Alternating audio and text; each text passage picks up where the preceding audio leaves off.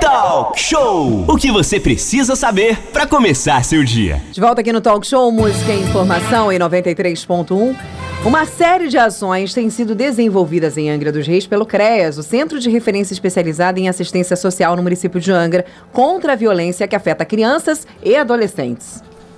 É, Aline, a gente já estava falando hoje, né, que é o Dia Nacional de Combate à Exploração e ao Abuso Infantil, falando aí um pouquinho, né, que a gente teve uma outra entrevista e vamos continuar aí nesse viés, né, para alertar é, aos pais, aos responsáveis sobre as, a violência que as nossas crianças e adolescentes sofrem, né? Vamos continuar aí nesse segmento, porque a partir de agora, para pontuar essas ações aí que o CREAS tem feito para os nossos jovens e adolescentes aqui de Angra, a gente recebe na nossa sala virtual a psicóloga Jamile Trindade, que é coordenadora de lá. As perguntas podem ser feitas aí, gente, pelo nosso WhatsApp, né? Através do número 33651588. Jamile, muito bom dia. Queria começar aí a nossa entrevista perguntando para você qual é o papel do CREAS, né? O que, que o CREAS realmente faz nesse acolhimento aí de crianças e adolescentes? Bom dia, Ranif. Bom dia, Renato. Bom Desde dia. já eu quero, quero parabenizá-los pela, pela condução do programa e pelo importante serviço que o programa presta ao nosso município, sempre abordando temas tão relevantes, né, tão necessários e, infelizmente, é, o abuso sexual contra crianças e adolescentes, né, a exploração sexual ainda é um tema necessário. O ideal seria que nós realmente não precisássemos de uma campanha como essa.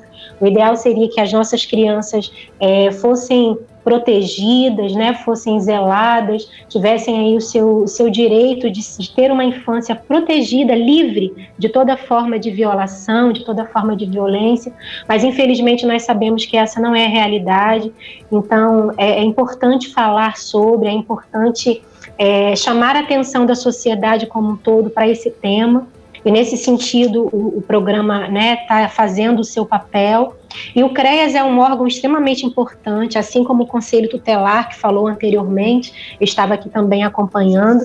Nós compomos é, a, a, parte de, dos órgãos de proteção, né, da, da rede de proteção de criança e adolescente, e a gente recebe a criança que infelizmente já foi vítima da violência. Então a gente recebe, a gente atende inclusive outras formas de violência, violência física, violência psicológica, negligência, situação de abandono, assim como a gente atende outras frentes, mas que não cabe falar agora, né? Tendo em vista o nosso tema aqui. E o nosso papel é fazer exatamente o atendimento psicossocial dessas crianças. Nós temos uma equipe composta por assistentes sociais, psicólogos, nós temos também atendimento jurídico. E a gente faz um trabalho para que essa criança saia da situação de violência, para que essa criança, de alguma forma, a gente consiga romper com esse ciclo de violência. Então, a gente aciona os órgãos, a gente faz os encaminhamentos necessários.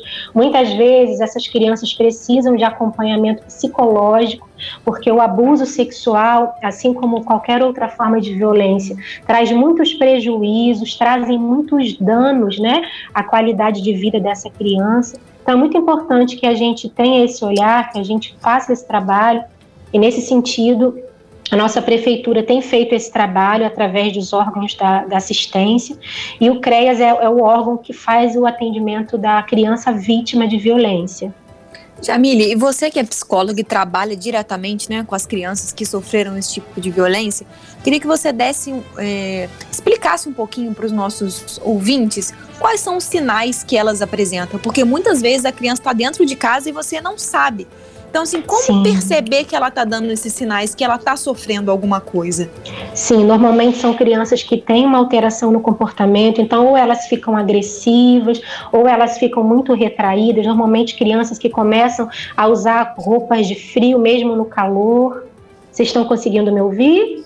Assim, mesmo, no, mesmo no calor, usando roupa, roupa de frio para tampar o corpo, achando que de alguma forma ela está chamando a atenção daquele adulto, né? São crianças que tendem a ficar deprimidas, que tendem a, a, ter um quadro também de ansiedade. Eu me lembro de um caso especial de uma criança que ela fazia uma associação, então toda vez que ela via um homem, ela achava que aquele homem ia abusá-la. Né, tamanho a, a violência que ela sofreu.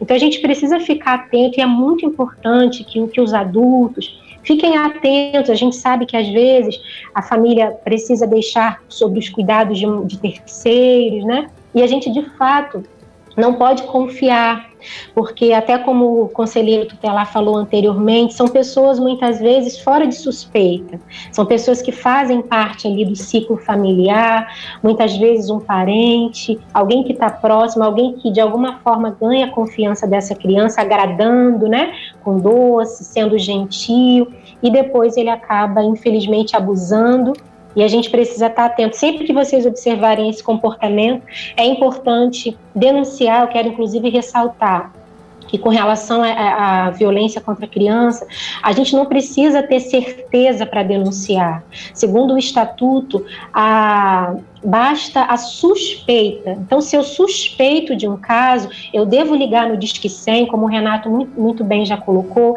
eu devo acionar o Conselho Tutelar, que é o órgão que recebe denúncias, né? E eu preciso é, falar sobre essa suspeita. A criança precisa ser acompanhada, essa suspeita precisa ser é, investigada, né?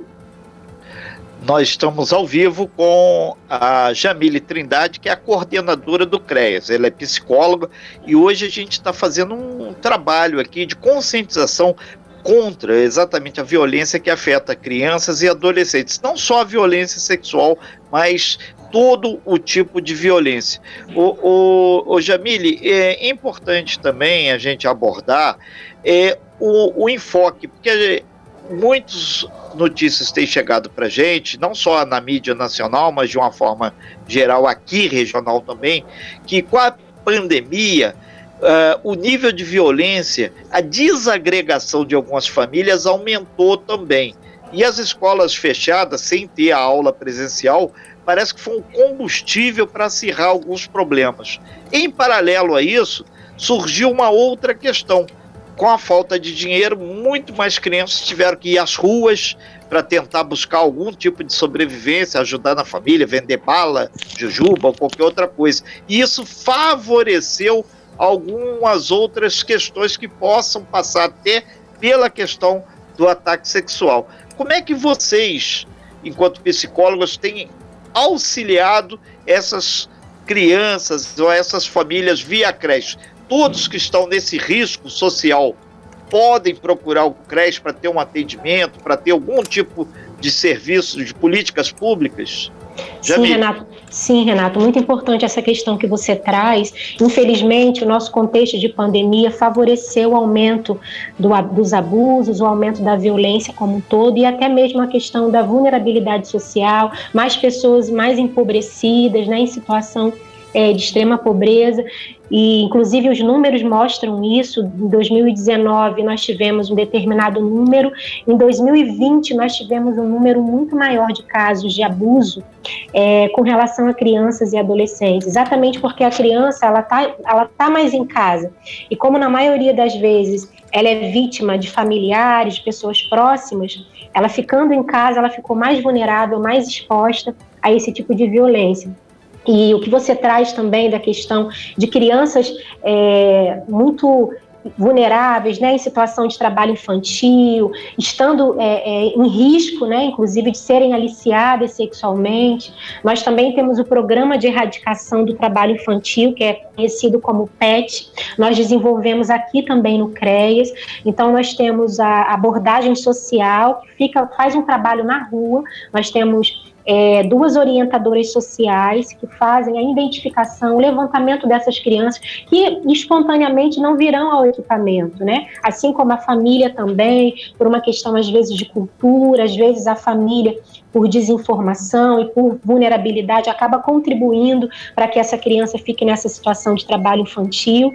Mas a gente faz esse trabalho de identificação a partir do mesmo, a gente atende o assistente social, articuladora social do programa, e a gente faz esse trabalho, assim como através dos CRAs também, Renato, que é a porta de entrada é, do Sistema Único de Assistência, né, o SUAS. Então, através dos CRAs, as famílias acessam os benefícios eventuais, o programa Bolsa Família, todos os serviços que a Prefeitura disponibiliza para as famílias que estão em situação de pobreza, de vulnerabilidade, para que dessa forma também a gente minimize o risco pessoal para essas crianças. Infelizmente, é uma, é uma demanda enorme, mas a gente tem tentado fazer esse trabalho sim, Renato. Eu imagino e essa demanda tende a aumentar, infelizmente. São 9 horas e 37 minutos, nós estamos ao vivo aqui na nossa sala com Jamile Trindade, coordenadora do CREAS do município de Angra, ela é psicóloga. E a gente lembra, quem perdeu essa matéria, muita gente acessando, você vai ter ela disponível através do áudio nas nossas plataformas e nas nossas redes sociais depois. Aline, é, Jamile, bom dia. Obrigada por você estar aqui junto com a gente conversando sobre esse assunto tão delicado. Uma coisa que me chamou a atenção na sua fala foi justamente sobre a, essa questão do ambiente, né? Por exemplo, lá no Parque Mambucaba, a gente vê um grande número de crianças nas ruas, bem pequenininhas, de todo, na verdade, escadinha, de todas as idades, e às vezes irmãos totalmente ali perambulando pelo Perequê, vendendo bala, vendendo isso, vendendo aquilo, e com uma um linguajar, uma maneira de falar, uma maneira de se portar que mostra que o ambiente em que ela vive, o ambiente em que ela reside, já fez com que aquilo fosse absolutamente normal para ela,